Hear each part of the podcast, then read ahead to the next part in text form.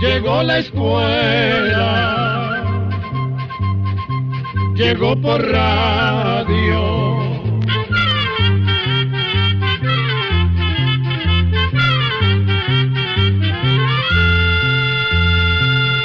Oigamos la respuesta. Es el programa que les trae a ustedes el Instituto Centroamericano de Extensión de la Cultura, ICQ. Una estimable oyente nos ha llamado por teléfono desde Pérez Celedón, Costa Rica, y nos dice lo siguiente. Me gusta mucho el ajinomoto en mis comidas. Me han dicho que es malo y quiero saber si es cierto y qué propiedades tiene.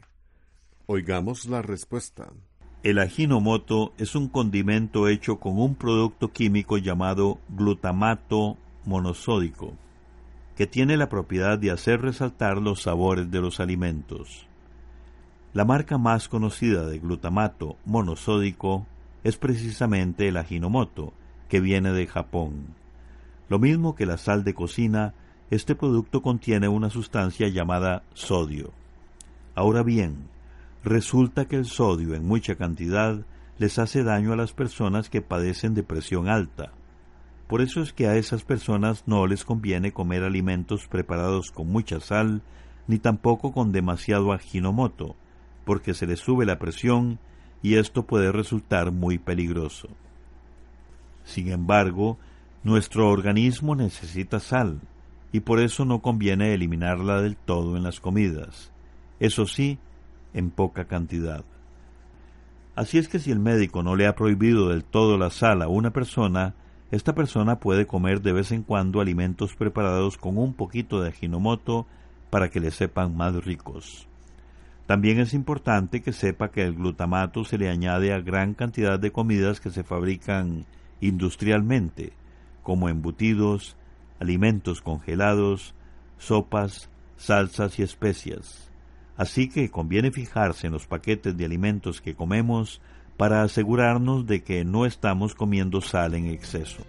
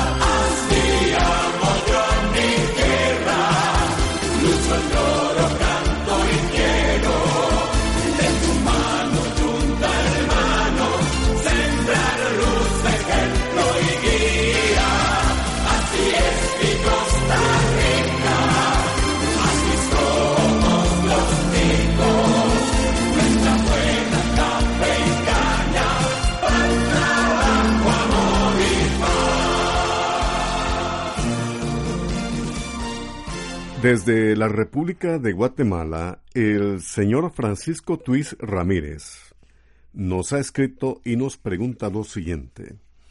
Quisiera saber qué pasa si se abre una botella de vino y se deja una parte guardada en la botella. ¿Qué pasa con el vino? Oigamos la respuesta. Cuando se abre una botella de vino, es mejor consumirla cuanto antes, ya que el aire y las bacterias hacen que se vaya convirtiendo en ácido acético, lo que le da un sabor a vinagre. Pero si queda un poco de vino, lo mejor es cerrar la botella con el corcho y ponerla verticalmente en la refrigeradora, pues ese ambiente frío retrasa un poco su descomposición. Eso sí, hay que sacar la botella un rato antes de usarla para que vuelva a la temperatura ambiente. También le diremos que algunos vinos pueden conservarse con buen sabor durante varias semanas después de que se abre la botella si se les pone un corcho o tapón. Aunque la mayoría cambian de sabor en menos de cinco días, por más que se evite la entrada de aire. Otra cosa que se recomienda para evitar que se descomponga es tapar la botella de vino con el corcho cada vez que se sirve el vino. En algunos lugares venden unos tapones especiales para botellas de vino que son muy cómodos de usar y también es conveniente no poner la botella al sol ni en lugares calientes. Un estimable oyente nos escribe desde Managua, Nicaragua, y nos dice lo siguiente. Quisiera que me den información sobre el arte de cultivar árboles enanos no sé cómo se llama. Estos arbolitos los venden a muy buen precio y he visto que los tienen en muchas oficinas. ¿Cómo se llama este cultivo? Escuchemos la respuesta. El cultivo de árboles enanos se llama bonsai. Esta técnica nació en China hace más de mil años. El objetivo principal de esa técnica es representar en miniatura algo de la naturaleza, en este caso un árbol. Precisamente la palabra bonsai significa árbol en maceta. Los bonsai no son árboles que nacieron para quedarse enanos, sino que a través de ir realizando una serie de actividades se logra que el árbol quede pequeño y hermoso. Para hacer un bonsai, lo mejor es escoger árboles de hoja pequeña y de tallo leñoso. Los más usados son los de la familia de los pinos, ya que sus ramas se pueden retorcer más fácilmente para que tomen el aspecto de las ramas de los árboles viejos. Se puede escoger un arbolito que ya esté pegado de unos tres años y se trasplanta una maceta de cerámica o arcilla. La maceta debe ser aplanada, casi como una bandeja, porque si se siembra con poca tierra, se evita que tenga un crecimiento normal. Luego, conforme el arbolito va echando brotes, se le cortan algunos para que vaya tomando la forma deseada. Además, se le van podando las raíces para detener su crecimiento. Ya cuando el arbolito tiene ramas, se amarran con alambres, lo mismo que el tronco, para que se vayan retorciendo. Las podas antes de los tres años se hacen para darle la forma. Después de los tres años se le hacen podas para mantener la forma. Al cabo de algunos años se tiene un árbol enano que tiene la forma de un árbol adulto con ramas retorcidas como las que provoca el viento en los árboles que crecen en la naturaleza. La técnica del bonsai requiere de mucha paciencia y dedicación. Imagínese usted que en China hay árboles que tienen cientos de años. Su cuidado va pasando de una generación a otra. En Asia, el arte de cultivar árboles enanos es tan apreciado que hasta existen museos donde la gente puede ir a contemplar la belleza que van adquiriendo con el tiempo los bonsai.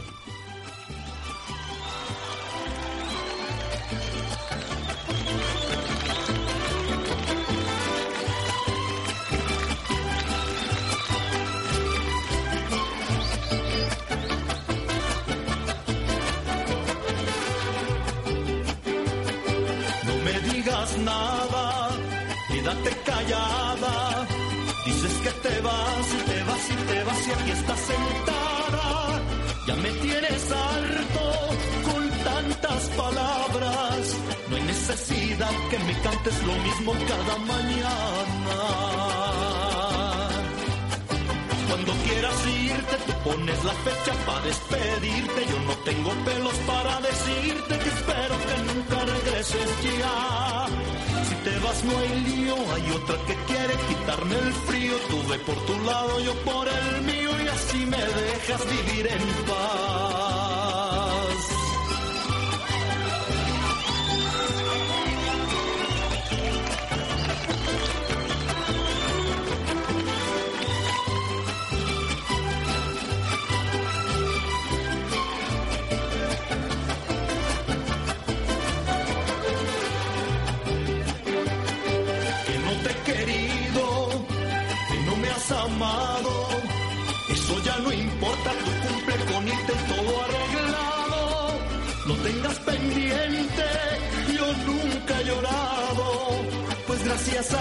En asuntos de amor soy afortunado. Cuando quieras irte, tú pones la fecha para despedirte. Yo no tengo pelos para decirte espero que nunca regreses ya.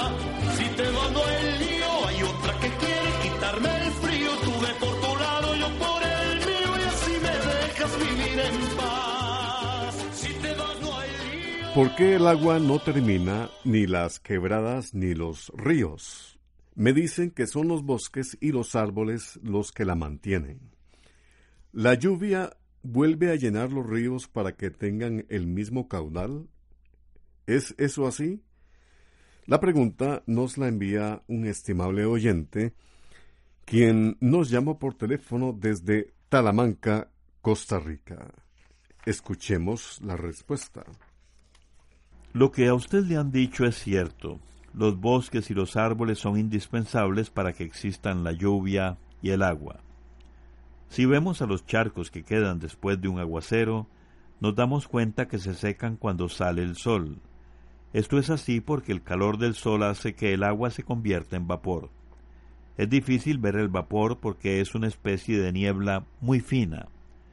Donde más fácilmente podemos observarlo es cuando hierve el agua en una olla o en una cafetera. El vapor ese es vaho o humillo que sale de la olla o de la cafetera al hervir el agua. Pues bien, como dijimos, cuando el sol calienta el agua, la convierte en vapor. Luego, el vapor sube y se transforma en nubes. Poco a poco las gotitas de agua que forman las nubes se van juntando unas con otras y se hacen cada vez más pesadas, hasta que llega el momento en que no pueden sostenerse en el aire y entonces caen en forma de lluvia. Parte del agua de lluvia que cae se mete dentro de la tierra y es absorbida por las raíces de las plantas. Otra parte corre por debajo de la tierra y forma depósitos que alimentan pozos o dan origen a las nacientes. Otra parte de la lluvia cae en los riachuelos y llega a los ríos que a su vez forman lagos o van a desembocar en el mar. Esto mismo sucede todos los días en distintos lugares cuando el sol calienta el agua. El agua que se encuentra depositada en cualquier parte se calienta, se evapora, sube al aire, forma nubes y después caerá en forma de lluvia. Esto se conoce como el ciclo del agua y se da constantemente. Ahora bien, los árboles cumplen varias funciones muy importantes. Una función importantísima en todo este ciclo es que recogen el agua. Si usted alguna vez se ha parado bajo un árbol mientras llueve, habrá visto que el agua corre por el tronco del árbol y escurre hacia el suelo. Pues bien, parte del agua que penetra en el suelo es absorbida por las raíces del árbol. Luego el árbol la transporta por el interior del tronco hacia sus ramas y hojas y el agua que el árbol no utiliza la expulsa al aire. Cuando el aire se llena con la humedad que transpiran todos los árboles que hay en el bosque, se transforman en nubes y después caen en forma de lluvia. Y así continúa el ciclo del agua. Y se ha visto que en lugares donde la gente ha cortado todos los árboles, las tierras se resecan y se vuelven áridas, y además se presentan terribles sequías. Por eso los árboles, al recoger el agua, son indispensables para conservar las nacientes y quebradas, porque el agua es como la sangre de la tierra, y si se llegara a faltar, se acabaría la vida. Nos ha llamado por teléfono un amigo oyente desde San José, Costa Rica, y nos dice lo siguiente. Me gustaría saber sobre las anguilas y cómo producen la electricidad. Oigamos la respuesta. Las anguilas eléctricas o jimotos son peces que viven en los ríos de América del Sur, como el río Orinoco y el Amazonas. Esos peces producen descargas eléctricas tan fuertes que pueden paralizar a una persona. En realidad, todos los animales que tienen cerebro producen electricidad. Pero esa electricidad es sumamente débil y sirve nada más que para que funcione el sistema nervioso. Lo curioso es que las anguilas eléctricas producen electricidad muy fuerte y hasta pueden almacenar la electricidad en su cuerpo y usarla para defenderse y para conseguir alimento. Los gimotos tienen un órgano eléctrico que comienza en la cola y llega hasta la cabeza. Está formado como por placas que están agrupadas en divisiones o departamentos. Además, en el cuerpo de las anguilas eléctricas se forman unas sustancias que llegan por las venas hasta donde están esas divisiones o departamentos de placas. Ahí se mezclan las sustancias y poco a poco forman electricidad. Es parecido a lo que sucede con las pilas o baterías que producen electricidad cuando se mezclan las sustancias que contienen. El gimoto o anguila eléctrica puede producir descargas eléctricas de 650 voltios o más. Pero además, este pez mantiene parte de su sistema eléctrico siempre encendido. Por esa razón, a su alrededor el agua está como electrizada. Si un pez o una persona se le acercan, el gimoto lanza descargas eléctricas. Unas veces son descargas pequeñas o medianas, otras veces descargas fuertes, pues todo depende de lo que se le acerque. Si es un pez pequeño el que se le acerca, suelta una descarga pequeña o mediana que hace que el pez quede paralizado y así la anguila eléctrica se lo come. Pero si se trata de un enemigo peligroso para el gimoto, suelta toda la carga que tiene. Con eso, el enemigo tiene que huir.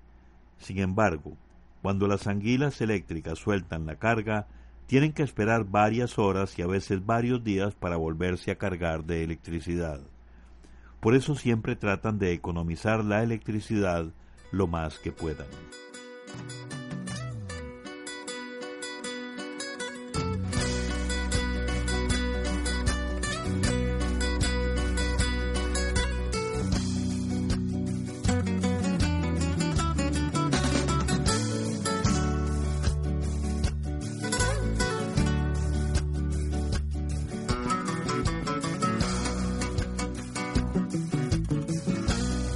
donde por ti.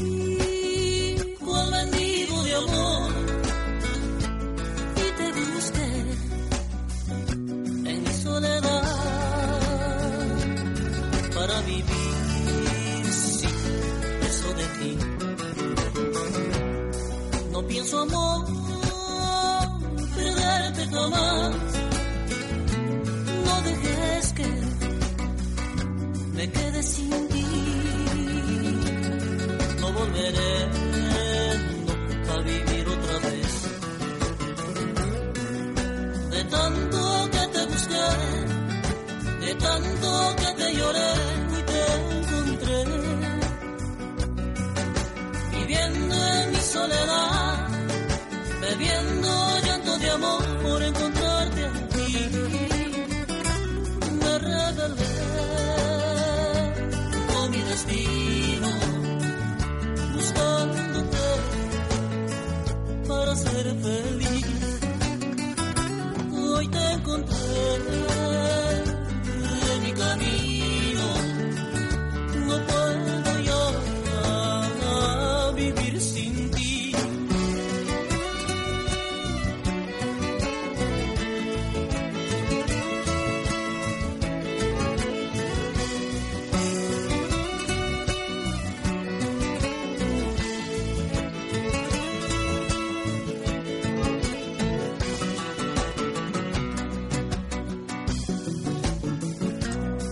Yo andé por ti,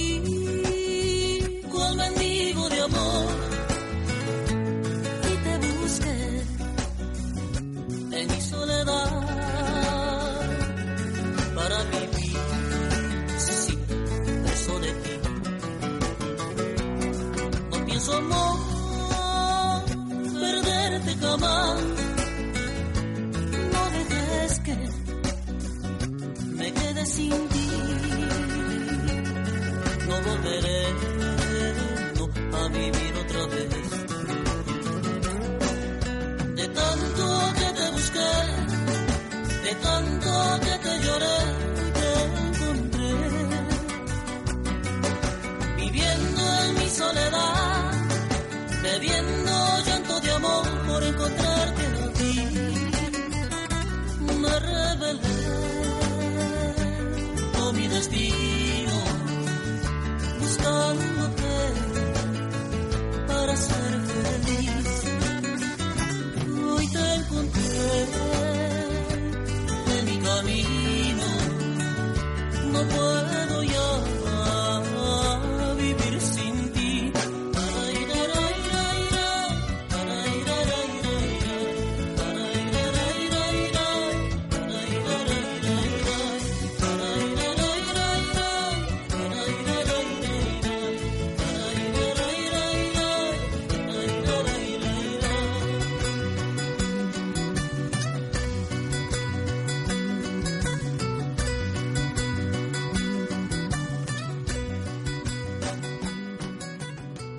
¿Por qué los hongos de las uñas no se pegan en las manos, solo en los pies?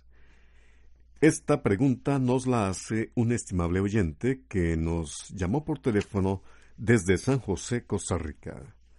Escuchemos la respuesta. En realidad, los hongos pueden afectar tanto las uñas de las manos como las de los pies, pero es mucho más frecuente que se presenten en las uñas de los pies porque los hongos prosperan en ambientes húmedos, oscuros y cerrados. Por eso es más difícil que se desarrollen en las manos, pues permanecen más tiempo descubiertas. Además, la sangre llega más fácilmente a los dedos de las manos y esto favorece la acción del sistema inmunológico, que es el que se encarga de combatir las infecciones como las causadas por los hongos. También le diremos que los hongos son muy contagiosos y pueden pasarse fácilmente de una uña a otra, ya sea del pie o de las manos. También pueden pasarse fácilmente de una persona a otra cuando, por ejemplo, se comparten prendas como las medias o los calcetines o a través de las superficies húmedas de piscinas o baños. Ya está en circulación el libro Almanaque Escuela para Todos del año 2016 Aprovechelo para leer interesantes artículos, tales como ¿le gustaría saber quién era Oscar Arnulfo Romero? La Universidad de los Descalzos, la cruceta o el machete espadín, rayos y centellas, la fiebre de chikungunya, también leyendas de Centroamérica como el milagro de la jicaranda, Mato el manatí, Tata Duende, así como artículos de cosas curiosas como insectos comestibles, la invención y desarrollo de la máquina de coser y cuáles son las condiciones de la atmósfera que causan el fenómeno del halo alrededor del Sol o de la Luna. También, por supuesto, los acostumbrados cuentos, curiosidades, consejos útiles y las recetas de cocina, entre muchas cosas más. Busque el libro Almanaque Escuela para Todos del año 2016, que ya está a la venta. Programa C, Control 9. Así llegamos a un programa más de Oigamos la Respuesta. Pero le esperamos mañana, si Dios quiere, aquí, por esta su emisora y a la misma hora. Mándenos sus preguntas al apartado 2948 1000 San José, Costa Rica. También nos puede llamar a los teléfonos 22 25 52 38 o 22 25 53 38 o mándenos un fax al 22 25 22 27. También le damos el correo electrónico icq.org.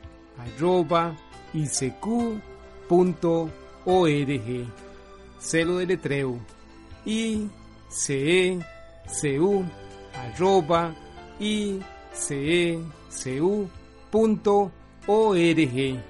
Para nosotros sus preguntas son muy importantes y estamos para servirle. También puede dirigir su pregunta a esta emisora que ellos amablemente nos la harán llegar. Muy importante, dele su nombre completo, dirección bien exacta, ah, y el lugar donde escuche el programa. Recuerde que comprender lo comprensible es un derecho humano. Que Dios le bendiga.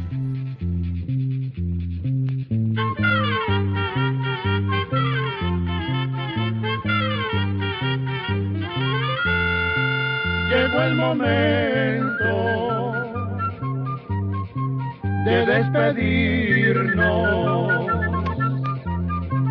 Se va a la escuela, se va cantando